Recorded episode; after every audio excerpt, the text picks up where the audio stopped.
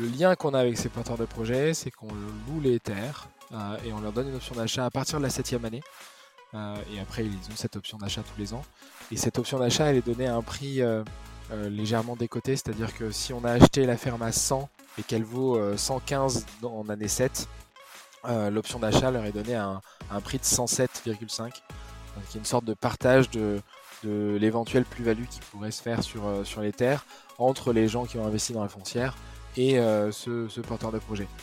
On pense que c'est, euh, ça fait partie en effet du côté social de, ce qu'on a fait. Et puis on considère aussi que si les terres ont pris de la valeur, c'est aussi dû à son travail. Donc ça nous paraissait normal euh, que de partager cette, cette valeur avec, avec l'agriculteur. Bonjour à tous, vous êtes sur Win, le podcast des placements performants. Je m'appelle Jérémy Orfeo et après plus de 10 ans à accompagner des investisseurs de tous horizons, j'ai décidé avec ce podcast de vous donner accès à un contenu exclusif et à forte valeur ajoutée. Tout ça pour vous aider à piloter judicieusement vos placements en fonction de vos motivations, de vos capacités d'investissement et de vos objectifs de performance. Dans ce podcast, je reçois donc des experts de la finance, sociétés de gestion, entrepreneurs, conseillers ou investisseurs aguerris pour échanger, débattre et partager avec vous notre expérience et nos convictions éclairées en matière de placement et d'épargne. Alors bonne écoute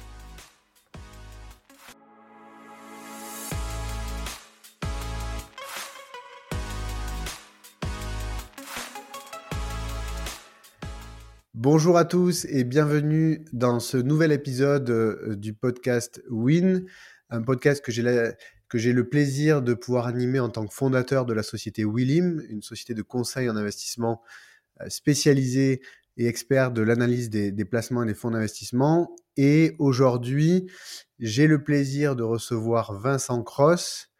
Euh, Vincent, tu es directeur général et cofondateur de la société Ferme Vie qui est une société à mission qui a pour objectif, et on le verra tout au long de cet épisode, d'accompagner des porteurs de projets qui souhaitent implanter des fermes agroécologiques euh, en France.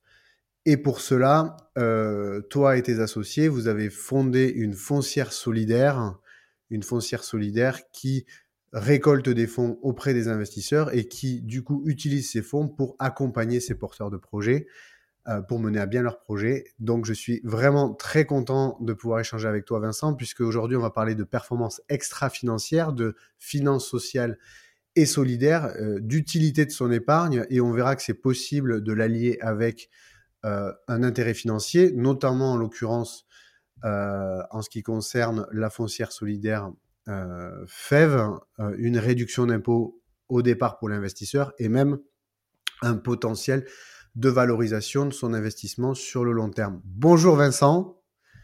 Bonjour Jérémy et merci euh, pour l'invitation.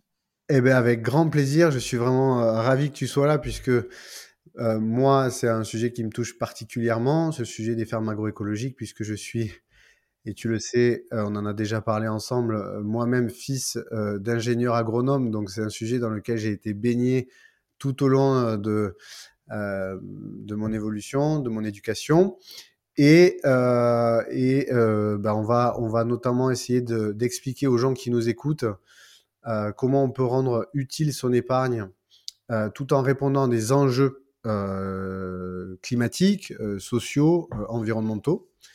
avec, avec toi. Notamment, bah, ce que je te propose, c'est de commencer un peu à planter le décor euh, que tu puisses nous dire en quelques mots, euh, je crois que tu es pas tout seul autour de ce projet, euh, qui est qui est Ferme en Vie, avant qu'on parle un peu plus des enjeux macro sur l'implantation des fermes agroécologiques.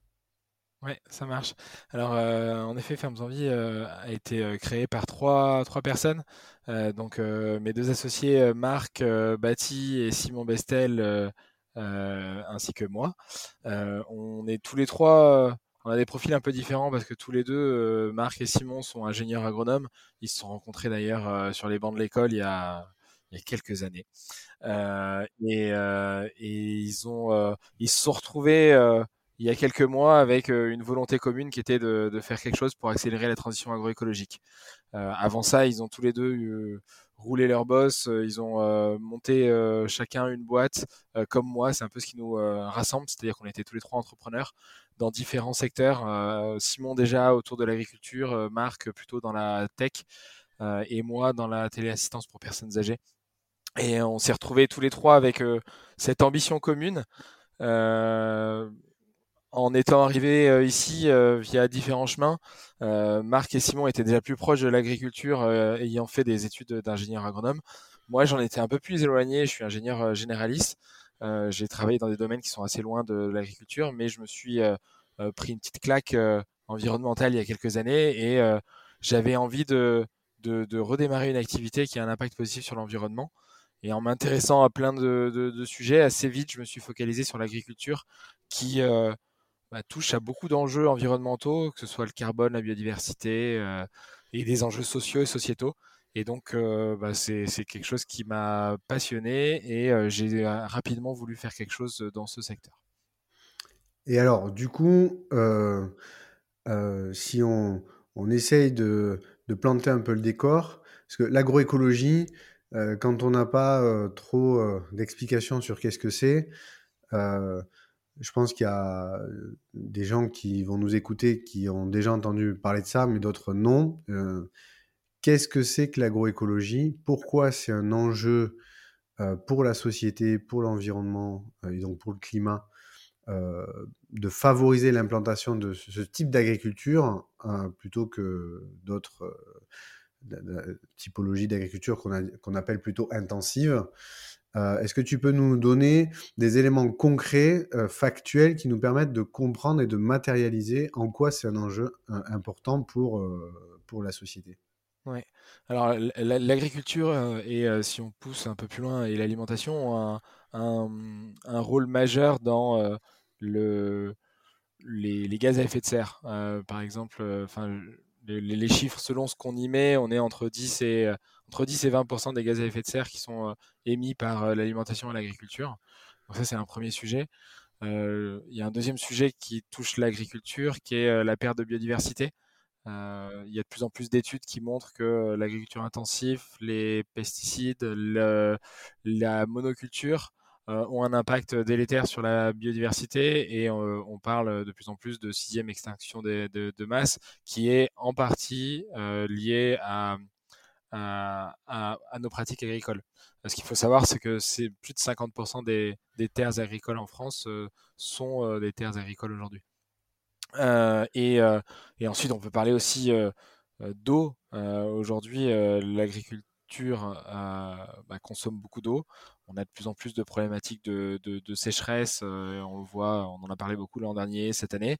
Et, euh, donc, il y a, certainement euh, pas mal de choses à faire pour pouvoir améliorer l'usage qu'on fait de l'eau pour l'agriculture. donc ça, c'est un peu les trois principaux problèmes dont on parle souvent en ce moment, c'est le carbone, la biodiversité et l'eau.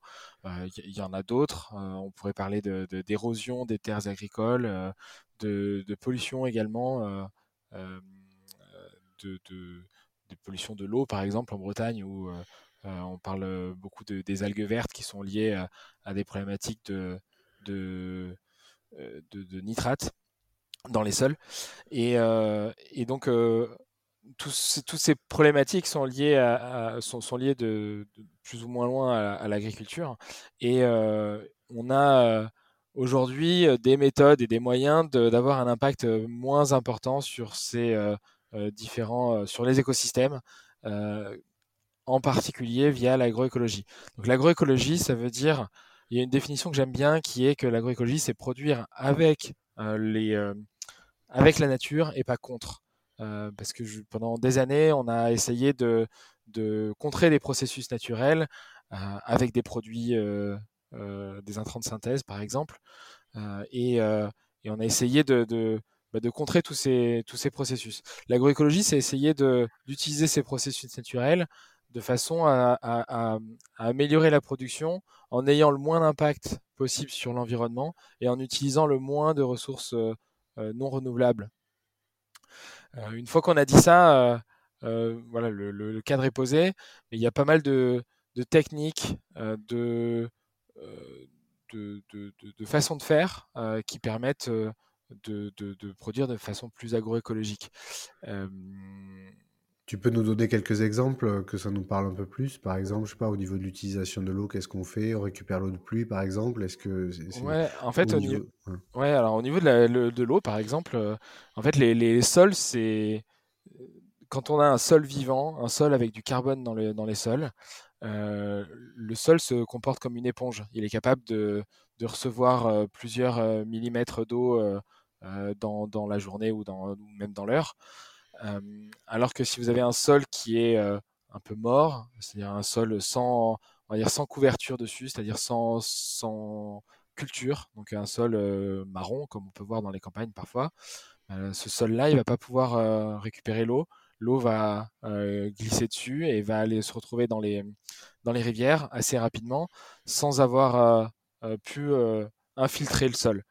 Et, ça, ça, pose pas mal de problématiques. Ça pose des problématiques d'érosion, c'est-à-dire qu'une grosse partie du sol en surface va, partir dans les rivières.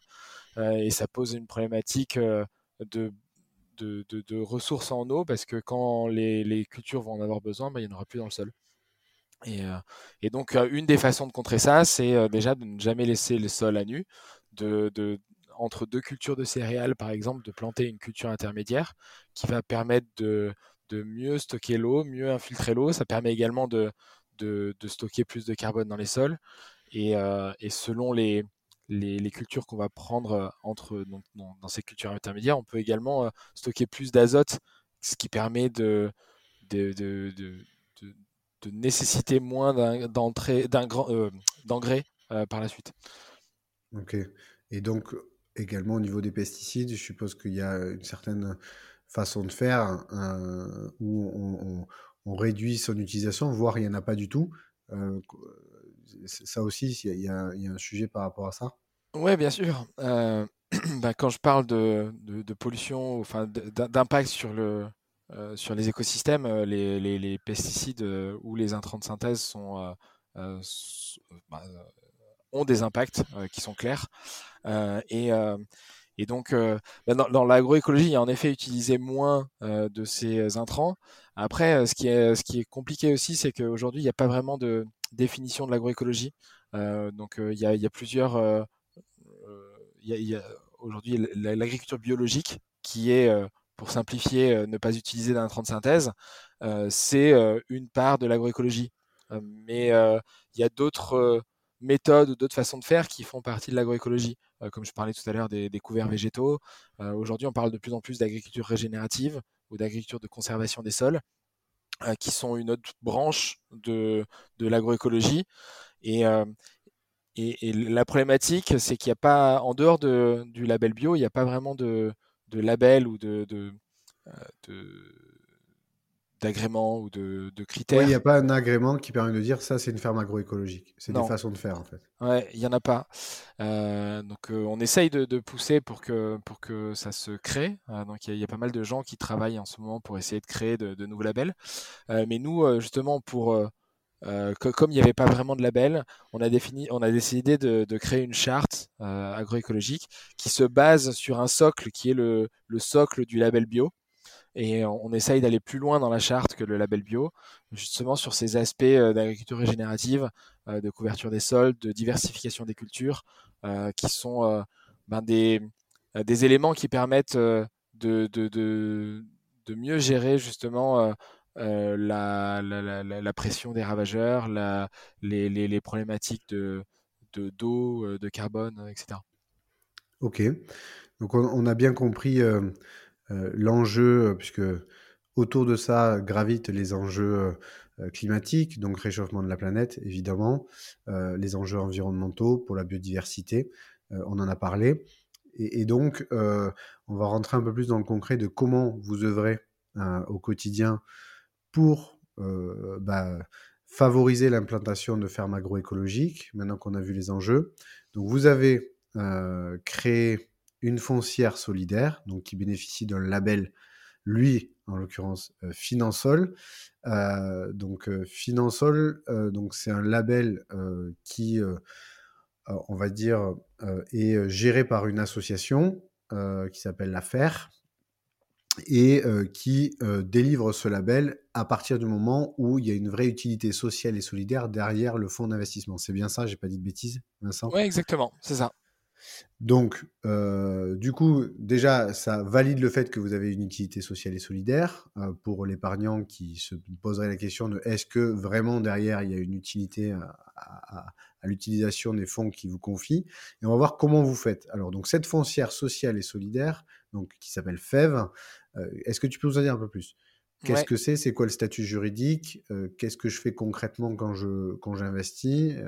Voilà alors cette foncière, euh, elle a deux objectifs. Elle a cet objectif de transition agroécologique dont on vient de parler, et elle a un deuxième objectif qui est euh, de faciliter le renouvellement des générations agricoles, parce qu'aujourd'hui on a la moitié des agriculteurs qui vont partir à la retraite d'ici 10 ans, et une difficulté à, les remplacer. Euh, donc on a décidé de créer cette foncière pour justement faciliter ces installations. Cette foncière, elle a un fonctionnement assez simple. Elle achète des fermes, pour ensuite les mettre à disposition de porteurs de projets qui souhaitent s'engager sur des démarches agroécologiques euh, sous forme de location avec option d'achat. Euh, et euh, c'est important pour ces, personnes qui veulent s'installer parce qu'on a aujourd'hui de plus en plus de gens qui veulent s'installer hors cadre familial et donc qui ne vont pas hériter des terres de leurs parents et pour lesquels l'accès au foncier est une des principales difficultés à la création de leur activité. Oui, parce que ça coûte très cher. Ouais, parce que ça coûte cher. Une ferme moyenne en France, euh, c'est euh, d'après le dernier de recensement, c'est 70 hectares. Euh, et si on prend l'hectare moyen est à 6 000 euros avec de grosses variations selon les endroits. Mais si on prend ces 70 hectares fois 6 000 euros, on arrive à 420 000 euros. On rajoute quelques bâtiments, on est rapidement sur un, un, prix du foncier à hauteur de 700 800 000 euros. Et on n'a même pas parlé de tout ce qui est équipement, matériel, etc. qu'il va falloir financer aussi. Donc, euh, donc en effet, nous notre euh, le rôle de la foncière, c'est donc d'acheter euh, ce, foncier agricole, ces fermes, pour permettre à des, jeunes de s'installer. le, on, ne finance que des projets qui, qui suivent justement la, charte agroécologique que, dont j'ai parlé juste avant. Et ensuite, les projets peuvent être sur tout type d'activité agricole partout en France, même si pour l'instant on est plutôt focalisé sur euh, l'ouest, hein, en partant de la Normandie vers le nord euh, jusqu'au l'Occitanie euh, vers le sud. Et, donc voilà. Et vous avez accompagné combien de porteurs de projets jusqu'à présent? Jusqu'à présent, donc la, foncière elle existe depuis 20 mois. on a financé 7 fermes. Donc, il y en a 7 qui sont déjà installées, sur lesquelles il y a 13 porteurs de projets. Euh, et, là, on a signé euh, cinq euh, promesses. Donc, on va avoir bientôt cinq nouvelles fermes qui vont rentrer dans le, portefeuille. Et comment Alors, donc, moi, je suis investisseur, donc je vais souscrire des parts de cette foncière. Donc, c'est une société en commandite par action. Peut-être que tu peux nous dire un peu pourquoi avoir choisi ce, statut-là de société en commandite par action. Je pense qu'il y a aussi une question d'organisation en termes de gouvernance. J'ai cru comprendre euh, qu'il y avait un comité de surveillance. Euh, voilà, comment s'est organisé un peu la vie de la foncière et pourquoi ce statut de société en commandite par action? Ouais. alors donc c'est une société en commandite par action à capital variable. on a choisi la commandite par action. donc la, commandite par action, elle est utilisée en général. il y a deux cas d'usage un peu. il y a le, cas d'usage la, famille euh, qui souhaitent conserver euh, un peu la main sur une, euh, sur une société. Et donc, on voit pas mal de commandites par action dans des, sociétés qui sont anciennement des sociétés familiales et qui ont eu besoin de lever des fonds pour continuer leur activité. Et de plus en plus, cette commandite, elle est aussi utilisée par des sociétés de l'économie sociale et solidaire parce que ça leur permet de, de s'assurer que la, mission va perdurer dans le temps, et qu'il ne pourra pas y avoir euh, de, prise de contrôle d'un tiers pour changer la mission et changer l'objectif de, la commandite. C'est la, le principal, euh, la principale raison pour laquelle on a décidé de, choisir cette commandite. Et donc la commandite, elle a en fait, euh, pour, pour, celles et ceux qui ne connaissent pas très bien, dans une société en commandite par action, il y a un ou des commandités et ensuite des commanditaires. Et alors nous, dans notre société, il y a qu'un seul commandité, qui est Fermes en Vie, qui est le commandité et gérant. Ce commandité, il a une, c'est lui qui, qui a un rôle majeur. Il a un rôle de, gérance en général et, une responsabilité illimitée sur tout ce qui se passe dans la commandité. et les commanditaires, c'est plutôt des, des, des acteurs euh, financiers qui vont permettre, enfin, c'est des gens qui vont permettre le financement de la commandite et qui vont avoir un rôle euh, un peu plus passif. Ce qui ne veut pas dire que le gérant fait tout seul ce qu'il veut dans son coin. Il y a pas mal de, d'organes de contrôle qui permettent de donner euh, un contre-pouvoir aux, commanditaires, en particulier le comité de, il y a un conseil de surveillance qui représente les commanditaires et qui, qui, qui, est élu par eux qui est élu par eux et qui doit euh, être euh, consulté dès lors qu'il euh, y a des, des décisions importantes à prendre et qui, qui a un, rôle aussi de contrôle et qui regarde ce que fait la gérance au quotidien et qui émet un rapport tous les ans aux, aux, commanditaires avant le vote de l'AG. Ok. Donc aujourd'hui, ce comité de surveillance, il est composé de gens qui ont souscrit des parts de la, de la foncière, si je comprends bien, donc qui ont été élus. Il y a combien de membres euh, dans ce Alors pour l'instant, il y en a trois. Euh, en fait, dans le conseil tel qu'on l'a écrit dans les statuts, il peut y en avoir entre 3 et 11. On a commencé euh, petit avec 3. et là, justement, on est en train de préparer l'AG qui, qui, va se faire cette année et avec l'objectif de faire de, a priori de passer à 5 personnes euh, pour l'an prochain euh, ce, conseil. Ok. Euh, je reviens sur, sur l'organisation du choix des projets et donc de la foncière. Donc moi je suis investisseur, donc je souscris des, des, parts de cette société en commandite par action, donc je souscris des actions. mais derrière, bon, je, veux que mon argent il soit utile, il travaille, donc je fais confiance à mon vie pour la gestion et l'emploi de ces capitaux.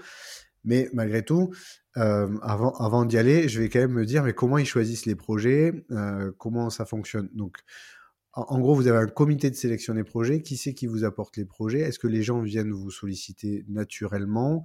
Euh, À quoi vous faites attention quand un projet, un porteur de projet vient vous voir? C'est-à-dire, moi, demain, aujourd'hui, je suis conseiller en investissement. demain, je me dis, tiens, je vais monter une ferme agroécologique. Est-ce que si je viens de te voir vous prenez tout type de profil. tu vois, comment ça se passe? Comment vous sélectionnez un peu les projets? On, risque de te dire d'aller te former un petit peu. Ah oui, euh, euh, ouais, alors en fait, on a deux façons de faire. Euh, soit on identifie une ferme qui est cédée via une personne qui, un agriculteur qui part à retraite qui vient nous voir ou, ou des acteurs de l'écosystème qui nous disent bah voilà il y a telle ferme qui semble intéressante et dans ces cas-là on lance un appel à candidature pour essayer de trouver un ou des porteurs de projets qui pourraient développer une activité euh, sur euh, cette ferme. Euh, soit on a des porteurs de projets qui viennent nous voir directement, qui ont déjà identifié une ferme sur laquelle ils aimeraient développer leur activité et qui viennent nous voir parce qu'ils ont pas les, ils ont besoin d'aide pour pouvoir financer tout ça. Et, donc bah, ils nous présentent le projet et nous on analyse si on veut bien l'accompagner ou pas. Euh, donc euh, une fois qu'on a ces deux façons de faire, et aujourd'hui on a fait des, on a fait des projets euh, de ces deux façons-là, et on continue à avoir des, projets en cours qui arrivent de ces deux manières de, fonctionner. ensuite, ce qu'on regarde nous, c'est un, la viabilité économique du projet. Donc on va s'intéresser à l'expérience de la personne, à euh, son projet Est-ce qu'il est viable économiquement? Est-ce qu'il va être capable de se payer euh, euh, normalement et de façon assez rapide? Et, donc c'est la première chose qu'on va regarder. La deuxième chose qu'on regarde, c'est le, les, pratiques que la personne veut mettre en place. Est-ce que ce qu'il envisage est bien conforme à la charte agroécologique? Et, et donc c'est les deux principaux points qu'on regarde en premier. Et le troisième chose, c'est qu'on va regarder l'actif qu'on va acheter, euh, donc la ferme, et on va s'assurer qu'elle est euh, proposée à un prix euh, correct, à un prix de marché. Si c'est pas le cas, on va négocier. Et, et, on va regarder aussi si cette ferme, elle n'est pas trop particulière, parce que si par hasard le projet ne marche pas avec la personne qui démarre sur cette ferme, on veut être sûr qu'on puisse relativement facilement trouver quelqu'un d'autre pour développer un projet sur cette mmh. ferme ou pouvoir la céder si par hasard ça ne fonctionne pas.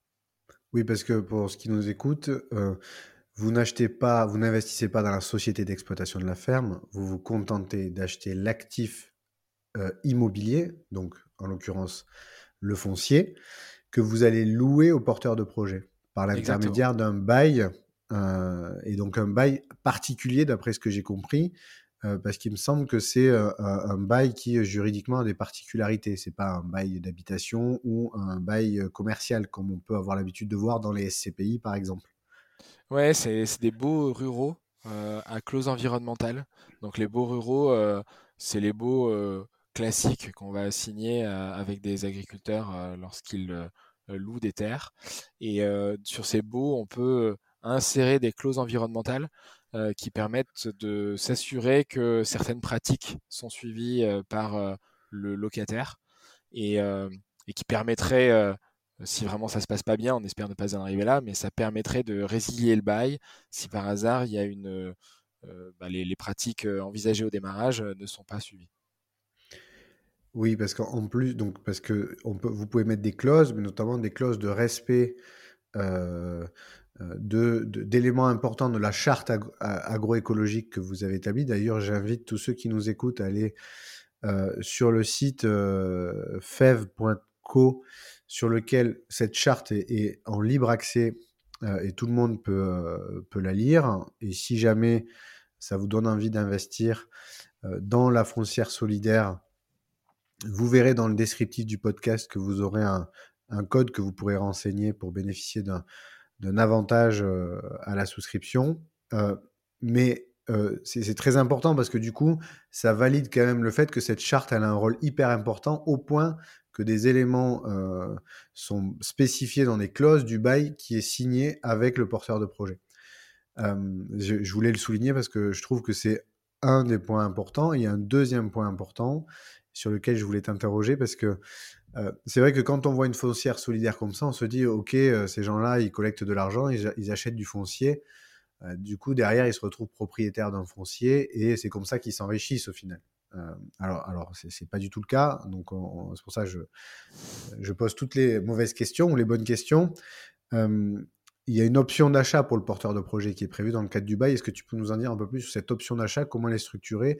Et comment elle justifie le fait qu'il y a vraiment un rôle d'accompagnement et que votre objectif, c'est bien que ces gens-là accèdent à la propriété s'ils le peuvent demain? Ouais. Euh, donc, euh, en effet, donc euh, le, lien qu'on a avec ces porteurs de projets, c'est qu'on loue les terres et on leur donne une option d'achat à partir de la septième année. et après, ils ont cette option d'achat tous les ans.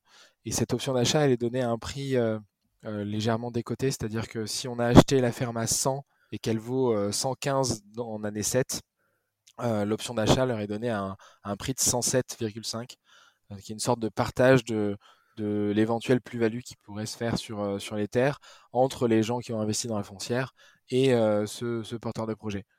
On pense que c'est, ça fait partie en effet du côté social de, ce qu'on a fait. Et puis on considère aussi que si les terres ont pris de la valeur, c'est aussi dû à son travail. Donc ça nous paraissait normal que de partager cette, cette valeur avec, avec l'agriculteur. Et donc une fois que donc l'agriculteur, lui, en fait, il paye un loyer du coup à la foncière?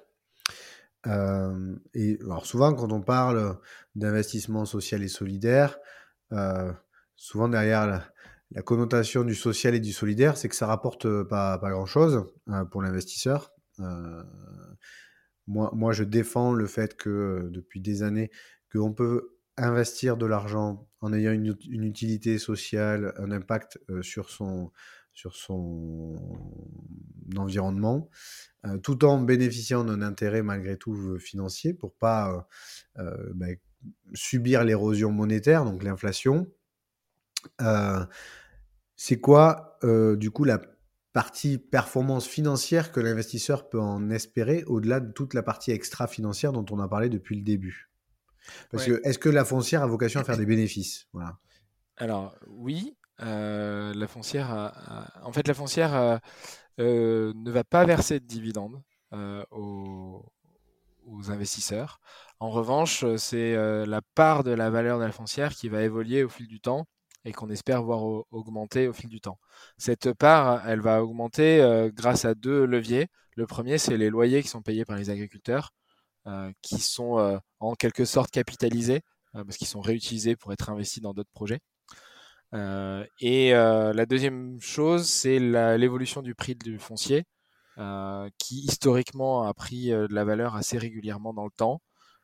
et si ça continue comme ça fait il y a pendant 30 à 40 ans, on, anticipe également une évolution positive de, cette valeur et donc cette évolution positive viendra augmenter la part de la valeur de la foncière tous les ans. Ce qu'on vise, c'est avec des hypothèses qui sont relativement conservatrices, c'est une évolution de la part de la foncière de 2 à 3% par an sur les prochaines années. Sachant que le foncier agricole, c'est un point important aussi. Euh, là, je, prends ma casquette de spécialiste, expert en immobilier. Euh, c'est, ça n'a rien à voir avec la valorisation des appartements, des maisons, du résidentiel, du marché résidentiel, du marché des bureaux ou des commerces. On est vraiment sur une typologie d'actifs immobiliers qui est le, foncier agricole, qui est complètement décorrélé euh, de l'évolution immobilière traditionnelle. Donc j'aimerais bien, euh, je, sais que tu connais un peu le sujet parce que tu l'as travaillé, donc j'en profite, mais on est il, y a, il y a une vraie réglementation autour de la valorisation de ce patrimoine. On ne peut pas faire n'importe quoi, on ne peut pas spéculer euh, à, outrance sur la valorisation du foncier agricole. Comment ça fonctionne cette valorisation? Je crois qu'il y a un organisme qui est la SAFER qui intervient. Est-ce que tu peux nous en dire un peu plus? C'est un peu comme les Ouais, alors, euh, ouais, c'est un marché qui est quand même euh, alors qui, est, qui est libre, mais enfin, qui est, qui est très réglementé. Euh, et il y a une double réglementation. Il y a une réglementation à la fois sur les loyers, qui sont fixés par des arrêtés départementaux. Donc, quand on est propriétaire de terres agricoles, on ne peut pas les louer à n'importe quel prix. Il y a des fourchettes qui sont définies selon la qualité des terres, l'endroit, etc. etc. et, ensuite, donc ça, c'est des arrêtés départementaux qui, sont fixés par le préfet. Et ensuite, il y a la SAFER, qui est un, un organisme euh, euh d'utilité publique euh, qui euh, a un rôle, qui a un double rôle, qui, qui a un rôle de protection de, des terres agricoles et des terres forestières. L'objectif étant d'essayer de, son objectif de, non-artificialisation artificialisation de ces terres. Euh, et, et, un deuxième objectif qui est de faciliter l'installation de, de jeunes agriculteurs. Et pour répondre à ces deux objectifs, la SAFER a un droit de préemption et donc peut préempter euh, des, terres agricoles euh, pour éviter qu'elles ne soient transformées en un euh, projet immobilier par exemple, ou pour éviter de temps en temps qu'un agriculteur s'agrandisse trop et, et, et, et permettre à un, agriculteur de pouvoir s'installer. Euh, c'est pour ça qu'historiquement, on constate qu'il y a une, valorisation progressive des terres agricoles qui est liée à une rarification, en tout cas, puisqu'on on constate qu'il n'y a pas de multiplication des terres, mais, mais voilà. Euh, mais par contre, il n'y a pas de volatilité importante sur la valeur euh, euh, au mètre carré, étant donné qu'il n'y a, pas de, a pas de spéculation et qu'il y a un contrôle, une surveillance de la SAFER sur, sur la valeur du foncier. Ouais, c'est en effet ce qui a permis au foncier de prendre, historiquement, ça a pris entre, entre 2 et 5% par an de, de, valeur depuis, depuis assez longtemps. et et en fait, cette double régulation, euh, elle a un impact sur le prix, euh, c'est-à-dire que le, j'ai parlé du prix moyen en France qui est de 6 000 euros l'hectare euh, actuellement, et ce, ce, prix est très bas par rapport à ce qu'on peut trouver chez nos voisins. si on part en Italie, en Angleterre, en Allemagne, on est plutôt autour de 30, 40 000 euros. En Belgique, on est même à 60 000 euros. en Espagne, on est autour de 15-20 000 euros. On est, beaucoup plus haut en France avec ces 6 000 euros. Euh, alors ça ne veut pas dire que ça va, on va atteindre ces prix-là euh, très rapidement parce que cette régulation, elle va continuer à perdurer. Euh, mais il y a quand même un peu de, marge de manœuvre pour voir cette valeur augmenter dans les prochaines années. Donc, on, l'a dit, euh, un objectif, euh, en tout cas dans vos modèles de simulation de valorisation départ pour l'investisseur, qui serait autour de 3% par an. Euh, ça, c'est la cible. Mais il y a un deuxième intérêt financier pour l'investisseur, et ça, c'est permis par le Code général des impôts, qui a été renouvelé cette année. alors ça, c'est un intérêt qui est en tout cas valable jusqu'au 31 décembre 2023 euh, c'était le cas l'année dernière, ça a été renouvelé encore en 2023. On ne sait pas chaque année, c'est un peu la surprise, est-ce que c'est renouvelé ou pas. En tout cas, cette année, ça a été renouvelé. C'est qu'il euh, y a une réduction d'impôt pour l'investisseur. Euh, quelle est cette réduction d'impôt Ouais, alors je vais juste revenir un petit peu sur c'est renouvelé chaque année. Ce qui est renouvelé chaque année, c'est le niveau du taux de la réduction, parce que la réduction d'impôt, elle est, elle est prévue dans le code général et pas, on n'a pas besoin de, d'une décision tous les ans pour la, valider, euh, mais c'est juste le taux qui, euh, qui peut évoluer. Mais j'en parlerai juste après. Donc cette réduction d'impôt, c'est euh, une réduction sur le montant qui est investi. Et donc il y a 25% de réduction d'impôt sur le montant investi dans la foncière. C'est-à-dire que si vous investissez 10 000 euros, vous avez droit à 2500 euros de réduction d'impôt l'année où vous avez investi. Ça, ça vient en contrepartie d'une obligation de conserver les titres de la foncière pendant minimum 7 ans. Euh, c'est-à-dire que nous, on ne vous empêche pas de sortir euh, avant. Enfin, il y a 3 ans d'inaliénabilité, mais à partir de la troisième année, la possibilité de sortir. Mais en cas de sortie, vous aurez à rembourser la réduction d'impôt si vous sortez avant les 7 ans. Euh, et cette réduction, ce qu'il faut savoir, c'est qu'elle est plafonnée aussi. Et elle est plafonnée dans le cadre de, du plafonnement global des niches fiscales à, 10 000 euros par an.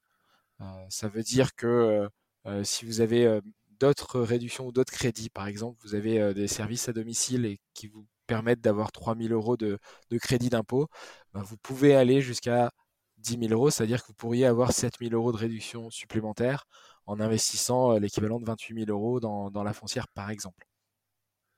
Et, donc voilà un petit peu comment ça fonctionne. Et donc juste pour revenir sur Ah oui, pardon, vas-y. Non, non vas-y, vas-y, continue ton raisonnement. je reviens juste sur les 25 et 18%. Donc en fait, euh, ce, que, ce, que, dit le, code des impôts, c'est euh, cette réduction, elle est de 18% normalement. Et en effet, tous les ans, depuis 4 euh, ou 5 ans maintenant, le projet de loi de finances augmente ce, ce taux de 18 à 25%.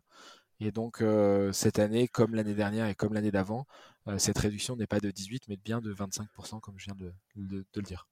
25%, donc l'année d'investissement, avec un engagement de détention de 7 ans. Mmh. il faut savoir aussi que ça peut être éligible au PEA-PME, mais on ne bénéficie pas dans ce cas-là de la réduction d'impôt à l'investissement. Mais s'il y a des investisseurs qui ne veulent pas avoir la réduction d'impôt, mais qui veulent loger ça dans un PEA-PME, c'est possible. Euh, chez William, on, pourra vous expliquer un peu la différence et voir en fonction de votre situation qu'est-ce qui peut être le plus intéressant. Euh, il y a une question souvent que les clients sont amenés à se poser, c'est OK, c'est très bien, j'ai investi, j'ai ma réduction d'impôt ou je suis dans mon PEA-PME. Mais au bout des 7 ans, en tout cas, quand j'ai décidé de rester 7 ans, comment je. La liquidité, en fait, de tout ça? Parce que euh, on est d'accord que c'est bien de rentrer, mais à un moment donné, il faut pouvoir sortir. Et comme c'est une foncière qui n'a pas vocation à être fermée a priori, donc elle est perpétuelle, evergreen, comme on dit dans le langage un peu mmh. technique, comment je sors dans 7 ans? Euh, parce que, euh, a priori, vous n'avez pas vocation à vendre euh, les, fermes, sauf s'il y a une option d'achat qui est validée. Bref, explique-nous, c'est quoi mes options de sortie? Donc la, foncière, elle a une obligation de, racheter les titres des personnes qui souhaitent sortir tous les ans. Et donc, ce qui se passe concrètement, c'est que les, investisseurs peuvent demander avant le 31-12 de l'année de pouvoir sortir. Euh, et, la foncière les rembourse euh, le lendemain de l'AG qui valide les comptes de l'année N, donc on va dire 4-5 euh, mois plus tard, en avril-mai de l'année qui suit, sur la base de la valeur qui a été définie lors de cet AG, parce que donc, la valeur est revue tous les ans et validée en AG. Comment la foncière va se permettre de racheter ces titres? Ça se fait grâce à plusieurs éléments. La première, c'est que, comme tu le dis, c'est un, c'est une foncière euh, evergreen. Et donc l'objectif, c'est d'avoir de nouveaux investisseurs qui euh, euh, vont rentrer chaque année et qui pourront permettre à certains de désinvestir. La deuxième chose, c'est qu'on a une, une poche de liquidité qu'on conserve au niveau de la foncière pour pouvoir justement répondre à ces demandes-là si par hasard à un moment il y en a trop sans avoir des nouveaux investisseurs qui rentrent en face. Et la troisième chose, c'est qu'on a en effet ces, ces options d'achat qu'on donne aux agriculteurs qui vont nous permettre de récupérer de la liquidité dans l'idéal et l'objectif, c'est plutôt d'utiliser cette liquidité pour investir dans d'autres projets. Maintenant, si par hasard, à un moment donné, il y a, trop de demandes de sortie et pas assez de demandes d'entrée, ben, on peut aussi utiliser cette liquidité pour permettre euh, de, payer les sorties. Ok, très clair. Euh, néanmoins, dans tous les cas, il est prévu dans les statuts, on ne peut pas sortir pendant trois ans. C'est d'où la, notion d'inaliénabilité, j'ai réussi à le dire, euh, pendant trois ans. Euh, donc, on a parlé de la sortie. Au niveau de l'investissement, il faut savoir qu'il y a des frais à l'investissement. Euh, est-ce que tu peux nous en dire un peu plus sur ces frais? Quel est le niveau de ces frais au moment de la souscription? Ouais, les frais. Et s'il y a un euh, minimum de souscription aussi. Ah oui, alors il y a un minimum de souscription à 500 euros, qui est assez bas, enfin relativement bas. et, et, les frais de souscription sont à hauteur de 3% de, du montant investi. donc si vous investissez 10 000 euros, en fait, vous, vous allez payer 10 300 euros. Mais c'est plafonné. Et ces, frais sont plafonnés à, hauteur de 600 euros. Euh, c'est-à-dire que, que vous investissiez 20 000 euros ou 30 000 euros, vous paierez 600 euh, euh, euros de plus que le montant que vous voulez investir. Ok, très clair. et donc c'est sur ces frais de 3% qu'avec le code qu'on indiquera dans le détail du podcast, il y aura un avantage pour, pour les investisseurs qui indiqueront ce code au moment de la souscription. Je voulais, je voulais m'arrêter sur le. faire un petit bilan rapidement, mais voilà, sur l'année 2022 et les perspectives 2023. Donc là, tu m'as dit que vous alliez normalement un peu donner euh, il y a l'AG là, en ce moment, qui a eu lieu, qui va avoir lieu, je sais, je sais plus un peu les dates. Mais est-ce que il va y avoir une revalorisation de la part, sans forcément dire les montants, parce qu'il y a peut-être une question euh, euh, de compliance qui peut être un peu touchy, mais c'est quoi là un peu le bilan sur la valeur des terres que vous avez déjà achetées et du coup la, valeur des parts des, des associés, euh, enfin des actionnaires existants euh, Quelle est la collecte que vous allez réaliser en 2022 et celle que vous aimeriez euh, atteindre en 2023 Voilà, combien il y a d'investisseurs aujourd'hui? Tu peux nous faire un petit bilan. Ça fait plein de questions tout ça, mais je vais essayer de. Oui, bah, après, voilà, c'est, je pense que tu, tu vas y arriver. alors, alors aujourd'hui, on en est on, a collecté à, date 7 millions d'euros auprès d'un peu plus de 700 personnes, donc avec un montant moyen qui tourne autour des, des 10 000 euros. on a, comme je vous le disais, on a financé 7 fermes et on, a l'objectif d'en financer entre 10 et 15 dans l'année. donc déjà sur les 7, il y en a deux qui ont été financés en début d'année 2023. Et l'objectif, c'est d'arriver à 10 euh, un peu plus de 10 euh, en fin d'année. Euh, supplémentaire. Hein. le... Pour financer ces fermes, notre objectif sur l'année 2023, c'est de collecter autour de 10 millions d'euros, ce qui est deux fois ce qu'on avait collecté entre le, démarrage et fin 2022. Euh, cette collecte, on compte la faire avec les particuliers euh, et continuer avec les particuliers tels qu'on a euh, commencé à le faire. Et on compte également faire rentrer quelques institutionnels en plus au sein de la foncière. Et, donc ça fait d'ailleurs partie des sujets qui, sont, qui vont être votés en AG parce qu'on a des discussions plus qu'avancées avec, avec deux institutionnels qui pourraient rentrer aux côtés des particuliers dans, les, dans les prochaines semaines. C'est une très bonne nouvelle.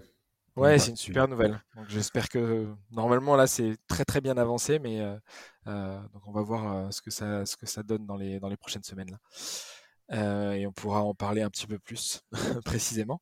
et parce que c'est une bonne nouvelle à double titre parce que ça ça permet de bah, d'apporter plus de fonds et puis ça permet également de crédibiliser la démarche vis-à-vis des particuliers parce que ces, institutionnels, s'ils rentrent, c'est qu'ils ont fait une euh, due diligence qui est assez importante et qui est souvent plus importante que celle que peuvent faire les, les particuliers.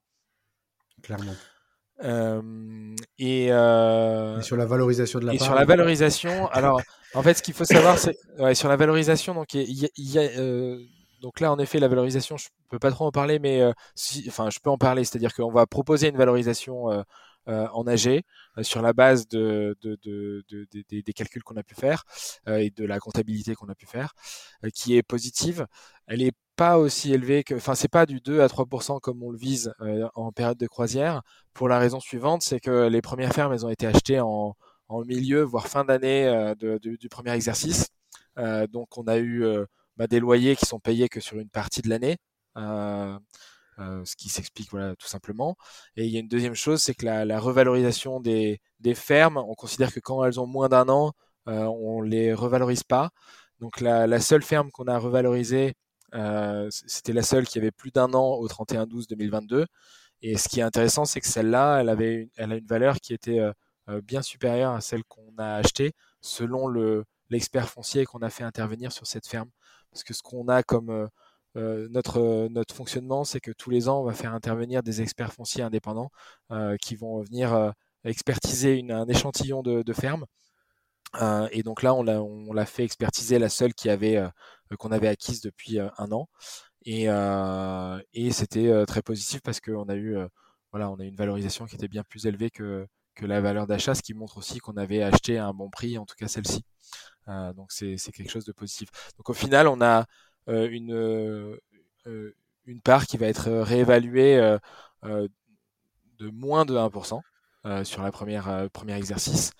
mais quand on, on, regarde les choses et qu'on on, se remet en, en, mode une année entière de, de loyer et que on et parce que la deuxième chose c'est qu'on avait une grosse partie des investissements enfin des, des, de la collecte qui a été investie en début d'année 2023 et donc qui n'était pas investie en 2022 et donc qui rapportait pas grand chose comme elle n'était pas investie. Et donc, euh, mais si on se met sur une, une période complète avec les investissements qui ont été réalisés, euh, on arrive sur l'objectif euh, qu'on a. et donc, ce que je dis souvent, c'est que sur les, les deux, trois premières années, ben on, voilà, on a besoin de faire grossir le portefeuille pour pouvoir assez rapidement arriver à, des, à, des revalorisations de 2-3% par an, mais qu'on n'aura pas en tout cas sur cette première année et qu'on ne va pas avoir sur la deuxième année certainement également. Ok, merci pour euh, ces premières informations. Je lirai avec attention euh, le rapport de l'Assemblée générale du coup. Euh, j'ai une dernière chose que je voulais évoquer avec toi, c'est aussi cette volonté que vous avez et que je trouve très louable de créer vraiment une communauté autour de ce projet.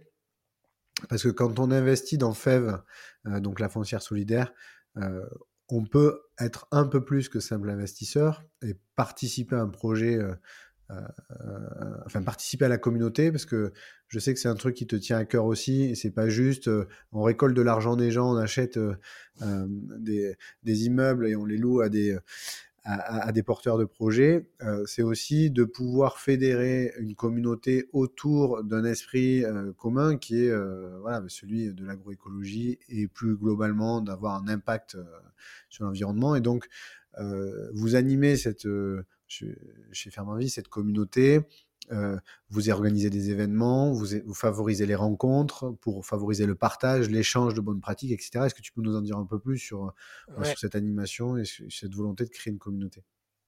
Oui, en effet, c'est un des objectifs aussi, euh, parce que c'est vrai que les, les citoyens ne connaissent pas très bien l'agriculture en général, surtout les urbains, ne savent pas trop comment ça se passe et, et on, on, on, souhaite euh, bah, faire prendre conscience des enjeux euh, de, de, de, ce secteur euh, aux citoyens via, via la foncière. et donc on, on, organise deux choses. On organise des, des webinaires avec, avec les agriculteurs qui se sont installés sur ces fermes bah, pour que les, les, citoyens qui ont investi ou qui réfléchissent à investir puissent échanger, discuter et comprendre un petit peu les, les problématiques du quotidien de ces agriculteurs et agricultrices.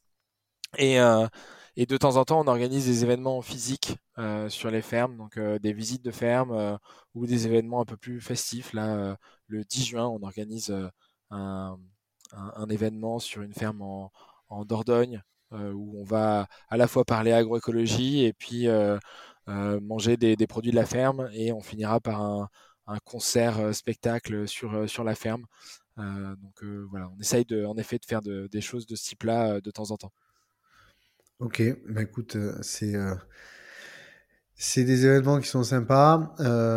c'est une dynamique d'entreprise et de foncière, je pense, qui, qui parlera à, à, plein de gens qui nous écouteront. En tout cas, je l'espère. Moi, personnellement, je trouve que c'est un projet qui est très intéressant. Et euh, bah, du coup, si, euh, s'il y a des gens qui nous écoutent euh, à qui ce projet a parlé, je les invite à, nous contacter chez Willim. On sera ravis de leur, de leur expliquer, puisqu'on est partenaire de Ferme en Vie, au même titre que d'autres acteurs de la finance durable et responsable. en tout cas, Vincent, c'était un super, un super échange. J'espère que ça aura plu à, tous les gens qui, qui, nous écoutent. On a abordé plein de sujets et ça fait du bien aussi de parler d'autres choses que purement de la, de la finance pour la finance. la finance utile, c'est important et ça prend d'ailleurs de plus en plus d'ampleur. Et je pense que les gens se rendent compte de plus en plus que utiliser leur épargne pour avoir un impact positif autour d'eux, c'est clairement dans l'air du temps. et c'est pas qu'un effet de mode, c'est aussi la, la, planète qui en a besoin. Voilà. Merci d'avoir accepté mon invitation, Vincent, encore une fois. On se refera un bilan du coup l'année prochaine pour voir si les 10 millions d'euros euh, ont été atteints, les, nouvelles, les nouveaux projets qui ont, qui ont vu le jour. Euh, si vous voulez euh, bien sûr voir tous les projets Ferme en Vie, ils sont en libre accès sur le, le site fev.co. vous êtes totalement transparent sur toute l'activité que vous faites et c'est très bien. Voilà. Merci beaucoup Jérémy pour l'invitation. Merci Vincent. J'étais ravi d'échanger. Moi aussi. À très bientôt. À bientôt. Salut. Au revoir.